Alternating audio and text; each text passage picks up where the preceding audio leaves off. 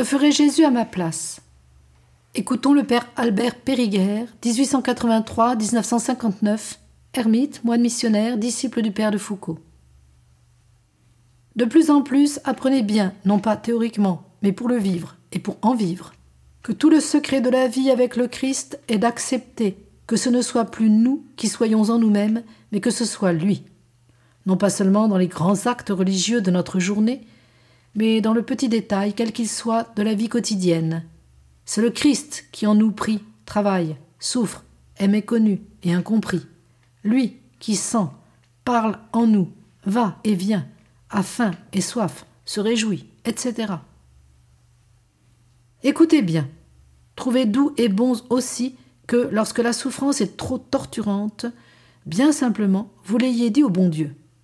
Ou alors lisez l'agonie de Gethsemane. Ressembler au Christ quand il accepte la volonté de son Père mais aussi lui ressembler quand il a peur et qu'il crie grâce. C'est toujours lui ressembler. Il a voulu se montrer à nous dans ces deux attitudes pour que nous sachions que dans les deux, nous pouvons être semblables à lui. Oui, c'est la bonne voie, tout faire en union avec notre Seigneur. Mais il faut aller plus loin.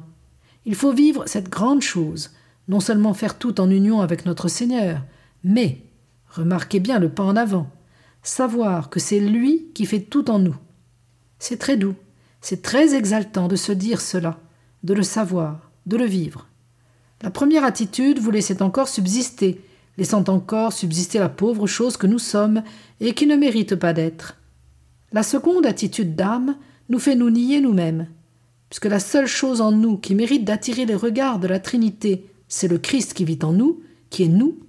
Nous ne sommes plus, lui seul est en nous et par nous. Oui, que c'est beau, redonner au Christ, en nous donnant nous-mêmes, une humanité de surcroît en laquelle il puisse recommencer son incarnation et sa rédemption. Alors notre travail est le travail du Christ, notre prière est la prière du Christ, notre souffrance est la souffrance du Christ. Ce n'est pas assez, ce n'est pas assez de nous dire que nous souffrons en union avec le Christ. C'est le Christ qui souffre en nous, et il est le Christ surtout quand il souffre. Jamais nous ne sommes davantage le Christ que lorsque nous nous laissons à lui, lorsque nous nous laissons prendre par lui, pour qu'il souffre en nous. Le laisser être lui en nous, voilà la grande, la profonde humilité de n'être pas nous devant le Père.